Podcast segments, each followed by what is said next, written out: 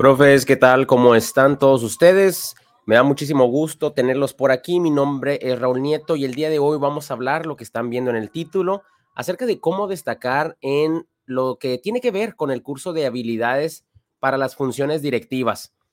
Ah, el día de ayer, con una de las clientes, estábamos, estábamos hablando acerca de este tema que probablemente pueda tener un poco en confusión a todos los profes que van para esta promoción vertical y que por obviedad tienen que destacar en esta parte de redacción y de articular sobre todo lo que hemos estado viendo.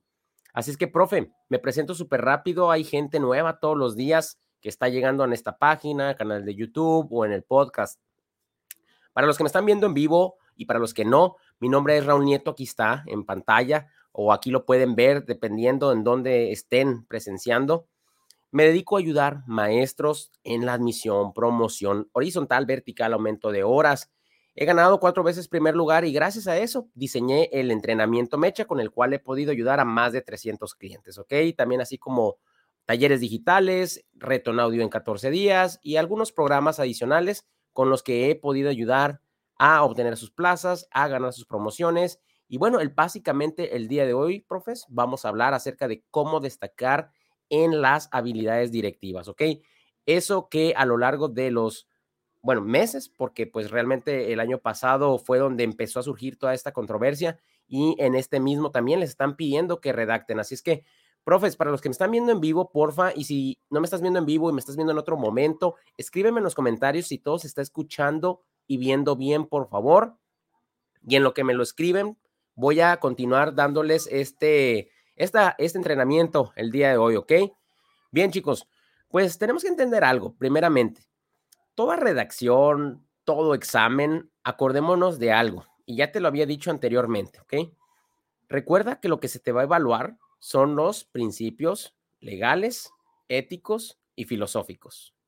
Si tú has estado conmigo en algunas otras, algunas otras transmisiones, capacitaciones, te habrás dado cuenta que eso es algo de lo que te he estado diciendo una y otra vez. ¿Por qué te lo he estado mencionando? Porque obviamente todo examen se pretende esa escuela ideal. Ahora, dentro de esta parte que nos van a solicitar de la promoción vertical, probablemente tengas que redactar. Bueno, probablemente es un hecho, ¿no? Y aquí básicamente, yo no te voy a redactar ahorita, ¿ok? Yo te voy a dar recomendaciones, te voy a dar esas orientaciones para que tú lo hagas, ¿ok? De lo contrario, de mi parte sería poco ético hacerlo. Y si siempre me he basado en algo, es en esa parte ética también. Necesito que a partir de esto también tú comprendas cómo es que vas a articular.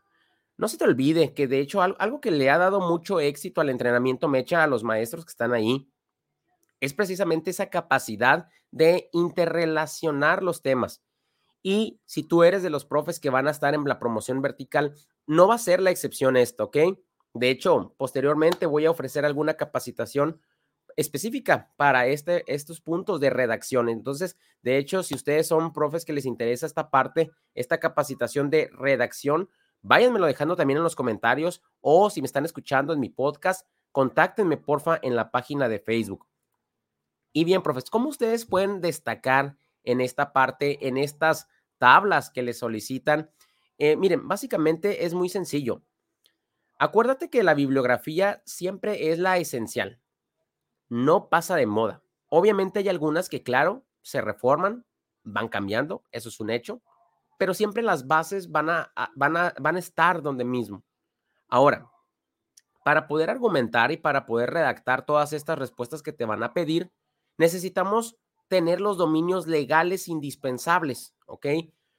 Acuérdate que como director tú eres esa parte de gestión, esa parte de liderazgo, esa parte que conecta todos esos agentes que intervienen. Entonces, aquí básicamente es muy importante destacarte algo.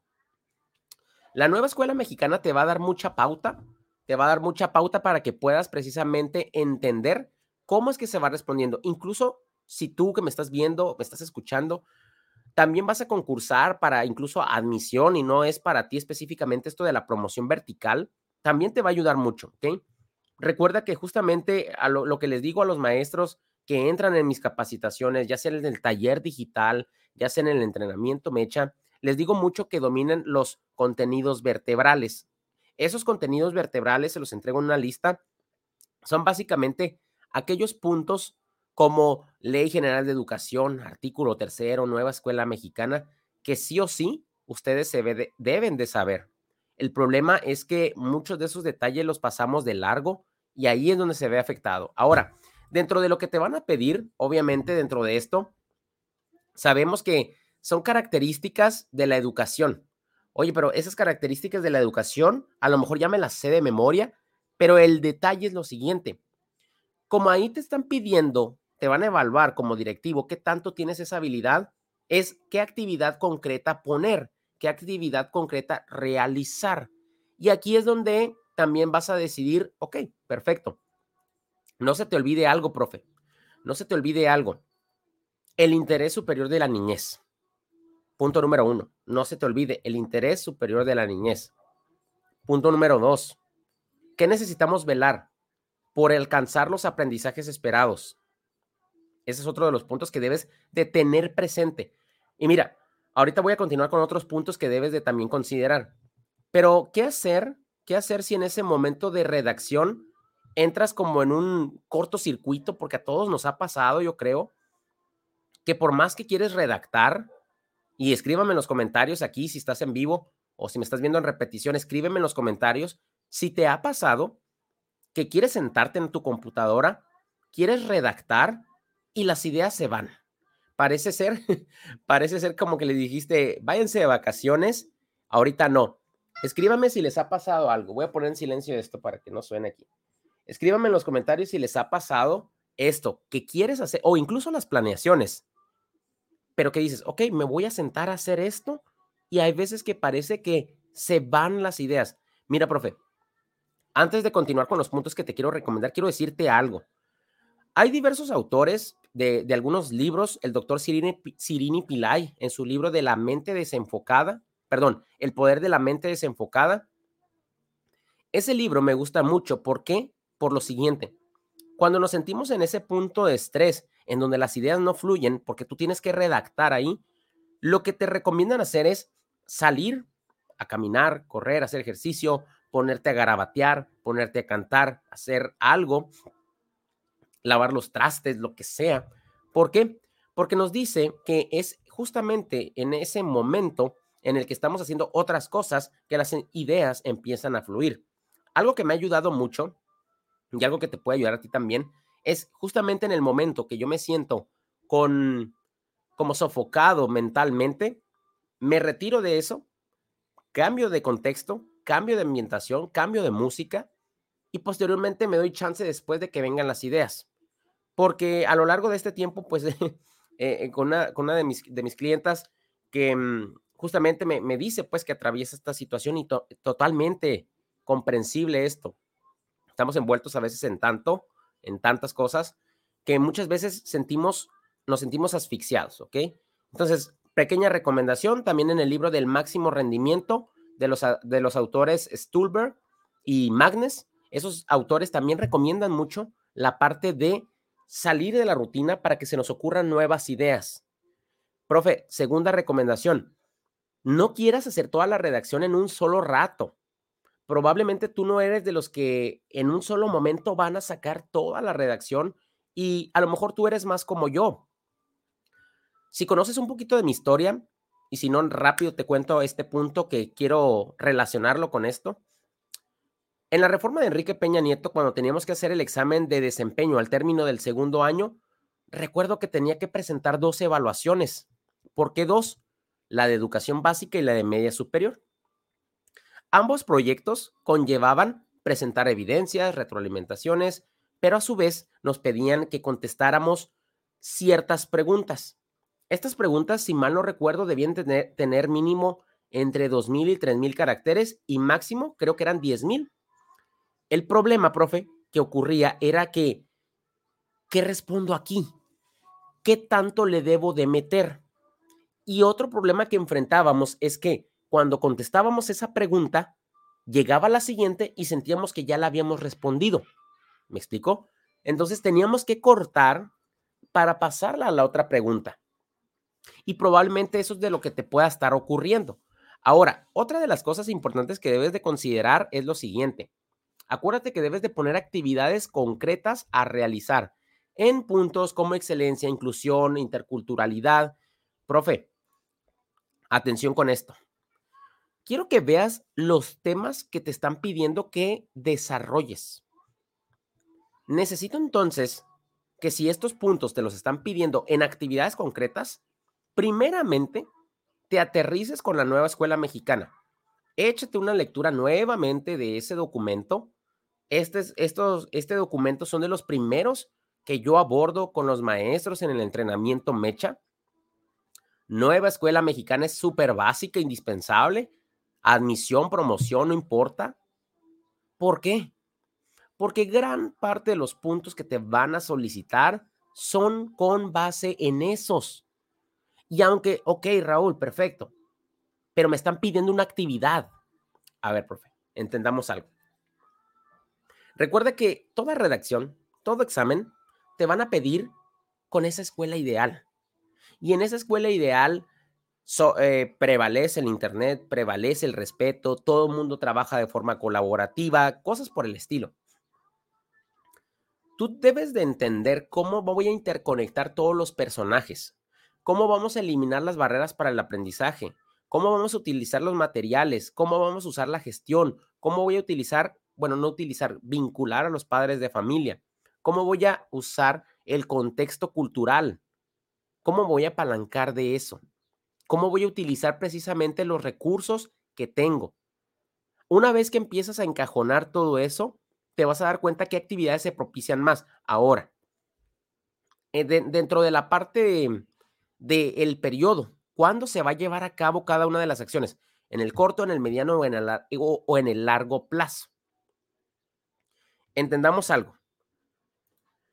Si tú ya leíste o te repasaste un poco lo que tiene que ver con el perfil de egreso de educación básica, te vas a dar cuenta cómo a través de esas fases se pretende desarrollar ciertas cuestiones.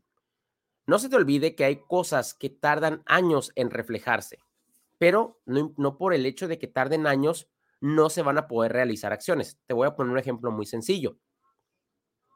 El programa escolar de mejora continua, si tú has seguido mis transmisiones o el contenido que imparto, te acordarás que el programa escolar de mejora continua es multianual para los profes que a lo mejor andan un poco perdidos y o que a lo mejor no vayan específicamente para una promoción vertical, recuerda que el programa escolar de mejora continua es ese documento que la escuela diseña, que es como su, su caminito a seguir, que puede durar un año hasta cuatro.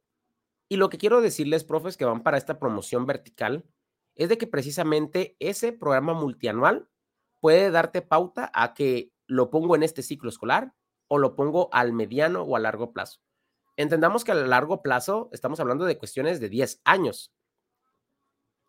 Quiero que veas cómo debe de prevalecer también lo inmediato. ¿Por qué lo inmediato? Porque precisamente algo característico en las situaciones de caso, y aunque esto ya es de otro tema, porque aquí una cosa es la redacción, que es el curso de habilidades directivas, y otra cosa es el examen de conocimientos, que de hecho es en lo que yo me, en Casillo, en ayudarlos principalmente. El entrenamiento Mecha se dedica, eh, está enfocado a ayudarles a ustedes a que contesten ese examen de conocimientos con facilidad, rapidez y precisamente con eficacia, ¿correcto? Entonces, no se te olvide que el corto plazo es fundamental. ¿Por qué fundamental? Porque vamos a suponer, déjame checar por aquí los puntos que tenía, vamos a suponer que tenemos algo de inclusión, ¿ok? Lo que quiero que se entienda en este punto es que, claro, voy a favorecer algo de inclusión a largo plazo, pero debo de velar por lo que está en el corto. ¿Qué acción que estoy haciendo en el corto plazo va a ayudar a que en el largo se precisamente se aterrice? Porque, por ejemplo, imagínate lo siguiente. Imagínate que te llega un estudiante o imagínate que tienes una escuela en donde migran personas, ¿ok? Acuérdate como lo que, lo, que se ha visto en las noticias, que una corriente de migrantes ha llegado al país, bla, bla, bla, etc. perfecto. ¿Qué va a pasar si tú eres director y si de repente llegan personas centroamericanas, sudamericanas, no sé, y llegan a tu escuela? los hijos, obviamente, de esas personas migrantes. Imagínate que de repente, por el simple hecho, a lo mejor, vamos a pensar que de ser morenos, color de piel, se le empieza a discriminar a este grupo de gentes. Como directivo, entonces debemos de comprender que estamos velando por esa inclusión en lo inmediato. Entonces, dentro de los puntos, déjame checarte aquí nada más, dentro de los puntos que debemos de tener son en el corto, mediano y largo plazo, ¿ok? Pero esa actividad de, por ejemplo, la excelencia, la inclusión, ¿cómo lo vamos a hacer? Ahora, un consejo muy importante, profe. Atención con esto. Las acciones deben de estar encaminadas a incluir a los personajes educativos, pero sobre todo que toda aquella actividad que pongas vaya enfocada a qué. Escríbamelo en el chat, profes, seas de admisión, seas de promoción, escríbeme esto. Porfa, necesito que practiquen aquí conmigo y que hagan estos ejercicios. Va a haber muchos que no van a querer comentar. Va a haber otros que sí les gusta siempre interactuar conmigo en estas transmisiones, ¿ok? Profes, escríbanme. Independientemente de la actividad a corto, mediano, largo plazo, independientemente del personaje que yo involucre, padres de familia, tutores, exalumnos, vecinos, toda actividad a qué debe de estar enfocada. Díganmelo aquí. Escríbanmelo en los comentarios. Escríbame en comentarios hacia dónde debe de ir orientada.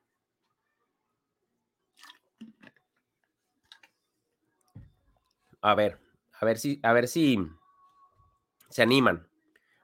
Esta respuesta me la puedes dar, seas de admisión, promoción vertical, horizontal o la que sea. Si alguien me dice esa respuesta de forma correcta, le voy a dar un regalo, ¿ok? Si no, pues no hay regalo. Nadie, no, no pasa nada. ¿Ok? Acuérdate, acuérdate de algo. Entonces, mira, la educación para empezar es un derecho. Y a partir de ahí, quiero que veas cómo te va dando pauta. Micaela, ahí está, ahí está el regalo, ahí se lo ganaron. Micaela Méndez, Micaela, mándame un mensajito ahorita, porfa, para darte el regalo, ¿ok? En cuanto termine esta transmisión, te lo voy a mandar. Perfecto, gracias. a ver, profes, vamos a partir de algo. La educación es un derecho. Cuando ya te dicen un derecho, ya te está hablando hacia dónde va el asunto. No se te va a olvidar también que todas las actividades deben entonces de qué? De fomentar los derechos. No nada más está el derecho a la educación. Sí, es el más sonado, estoy de acuerdo, pero hay más. Hay más contenidos de esos, precisamente porque si estamos hablando de excelencia, de inclusión, si estamos hablando también de lo intercultural, entonces, ¿qué necesitamos hacer? Y quiero que me den ideas aquí. ¿Cómo vamos a utilizar, cómo vamos a hacer acciones con excelencia? ¿Cómo vamos a hacer acciones con equidad? Quiero que, quiero que comprendas que acciones que vas a poner, que vas a detallar cuando tenga que ver con equidad, profe, son aquellas que tienen que velar por primeramente identificar a tus estudiantes con VAP. No se te olvide eso al momento de que tú redactes, no te voy a decir qué actividades poner. Eso ya lo dije desde un inicio. Te voy a dar ideas aquí. ¿Ok? No se te olvide qué actividades van a ayudar a los estudiantes con VAP. Espero que ya lo hayas considerado. Necesito que apuntes y que dentro de estos apuntes sean esos, esas lluvias de ideas, que conectes los puntos después. No importa que cuando te sientes a redactar eh, no fluyan las ideas, pero cuando tú vayas caminando, trabajando en el carro, bueno, en el, carro no, no, ah, voy a apuntar y de repente un accidente, no.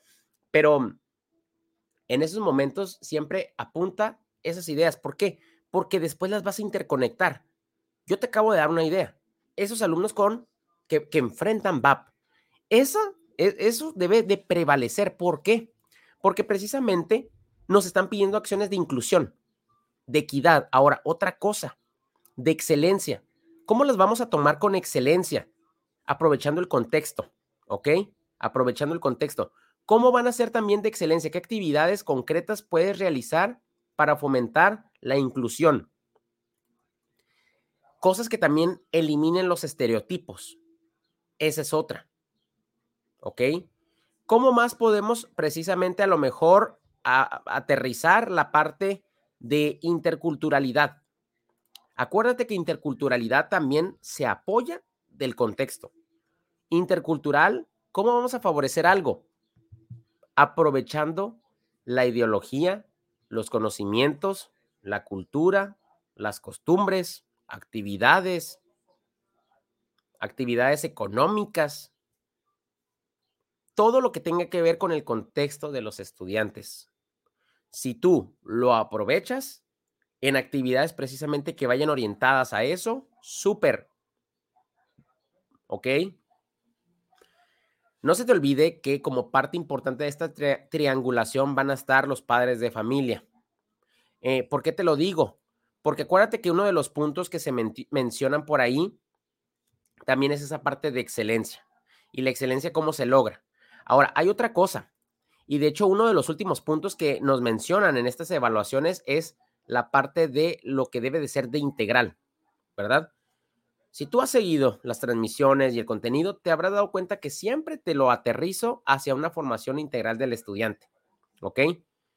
A ver, la formación integral del estudiante recuerda que se da con base en las habilidades también, como lo de las competencias, ¿verdad? Habilidades, conocimientos, aptitudes, pero sobre todo fomentando la interculturalidad también, sobre todo fomentando el trabajo colaborativo. Y aquí viene mucho lo que entran los principios pedagógicos. Entonces, primeramente, profe, necesito que, ya para ir cerrando esto, necesito que comprendas que dentro de las tablas que te ponen que llenes, debe de prevalecer algo muy importante. Punto número uno, el interés superior de la niñez. Punto número dos, la educación, que independientemente de cómo te lo manejen ahora, equidad, excelencia, calidad, ¿te acuerdas? Pero al final de cuentas todos aterrizan en lo mismo. ¿Cómo lo vamos a hacer? ¿Cómo vas a precisamente a poner, profe, lo de eliminación de las VAP? Y aquí no se te olvide que va a entrar mucho en juego lo que es la estrategia de equidad e inclusión. Ahora, ¿cuánto tiempo le vas a dar? Pues depende. Yo aquí te diría que también priorices. ¿Por qué priorizar? Porque si algo te van a considerar muchísimo es la parte de inclusión. No es que te pueda decir cuál es más importante que otra. No es que yo te diga, ¿sabes qué? Eh, excelencia es, más importante que inclusión o que equidad. Pero sin duda alguna, profe, de las que más importancia le debes de dar son las de inclusión. ¿Ok? Y mientras, por cierto, váyanme escribiendo en el chat si tienen alguna duda, profes, referente a esto, ¿ok? O si tú me estás escuchando en Spotify, con mucho gusto, mándame tus dudas a la página en Facebook, Raúl Nieto o formulamecha, arroba raulnieto.com, también en mi correo. Váyanme escribiendo, profes, qué dudas tienen, ¿ok? Acerca de las actividades, acerca de los tiempos, acerca de los puntos. ¿Por qué? Porque precisamente esto, esta transmisión, nace con base en las necesidades que te digo que han estado surgiendo, ¿ok?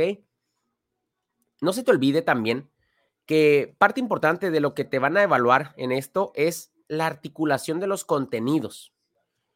Necesito que toda acción que fundamentes ahí esté sostenida, esté soportada por algo, por, documentación oficial.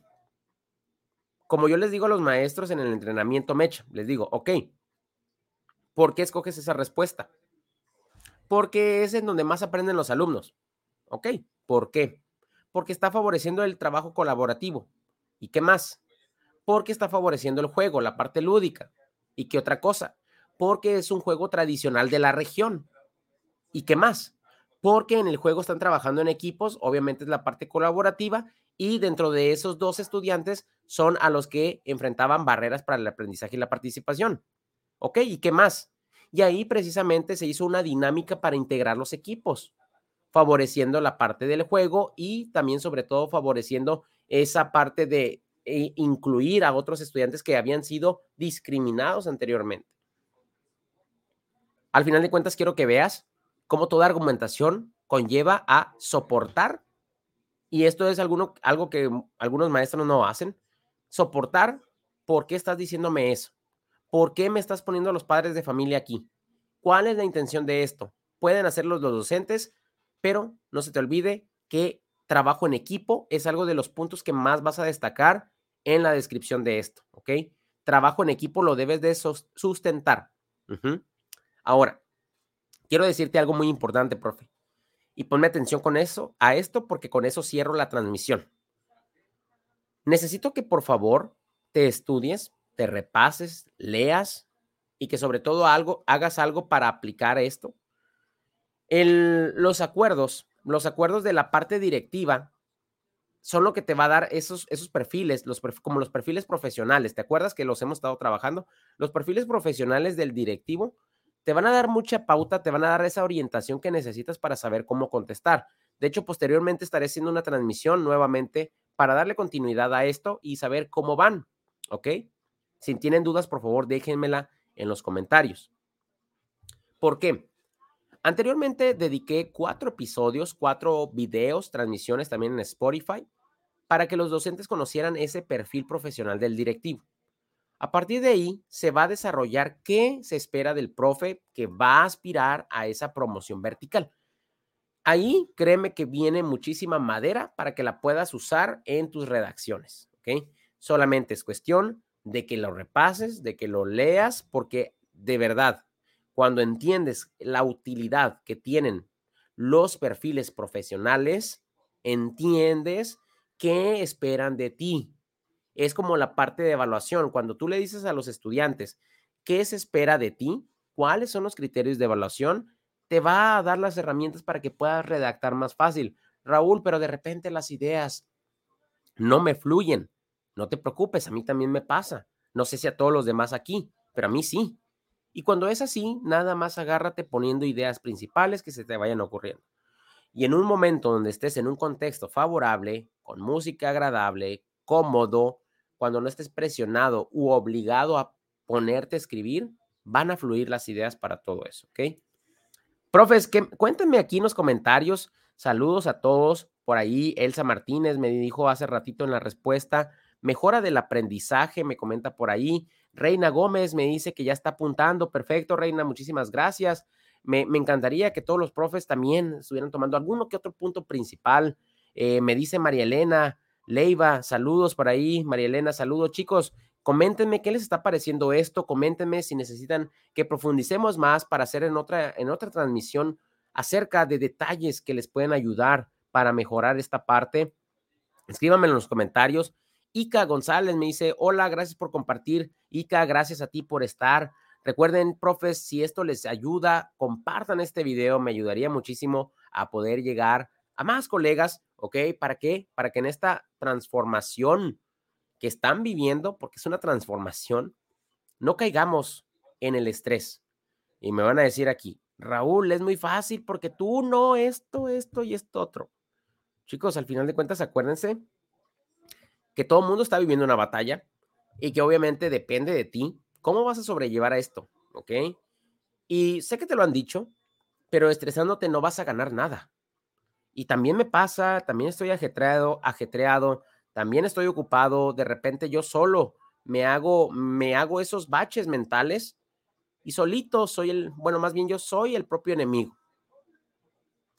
Cuando estés bloqueado, bloqueada, deja de hacerlo, vete a caminar, siéntate, escucha música, ve un café, haz lo que necesites, siempre y cuando no te dañe, y déjalo ahí.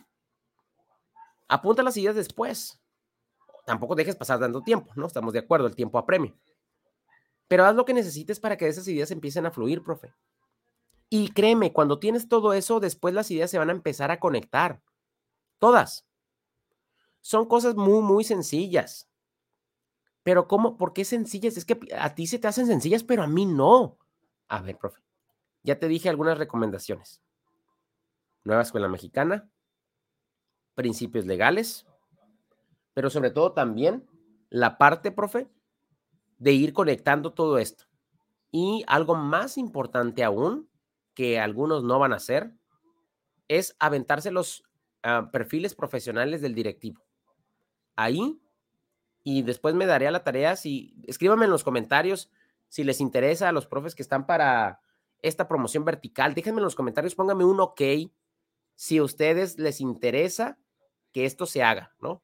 el análisis del perfil profesional del directivo para que esto te dé idea, te dé idea de cómo contestar esas actividades concretas, ¿ok? Entonces, profes, esto ha sido todo. Recuerden seguir mis redes sociales, independientemente de donde me ves. ¿Cómo me encuentras? En Facebook, en YouTube, me encuentras como Raúl Nieto. En Spotify me encuentras como Espacio Docente, ¿ok? Si me estás escuchando ahí, pues precisamente no se te olvide calificar este, el podcast, dale me gusta, ayúdame a compartir este video, profe. Déjame tu me gusta en este video. Si me estás viendo en esas plataformas en donde se puede, déjale el me gusta, ¿ok? Ha sido para mí un placer, profes. Seguimos en lo dicho. Acuérdense que no hay que desistir. Van a aparecer tormentos, van a aparecer obstáculos, pero seguimos firmes. Dudas, déjamelo en los comentarios. Mándame un mensaje y con mucho gusto te apoyo. Recuerda que te estaré ayudando a la brevedad, ¿correcto? Mi nombre es Raúl Nieto, profes, ha sido para mí un placer. Fuerte abrazo y que tengas excelente semana. Nos vemos hasta la próxima.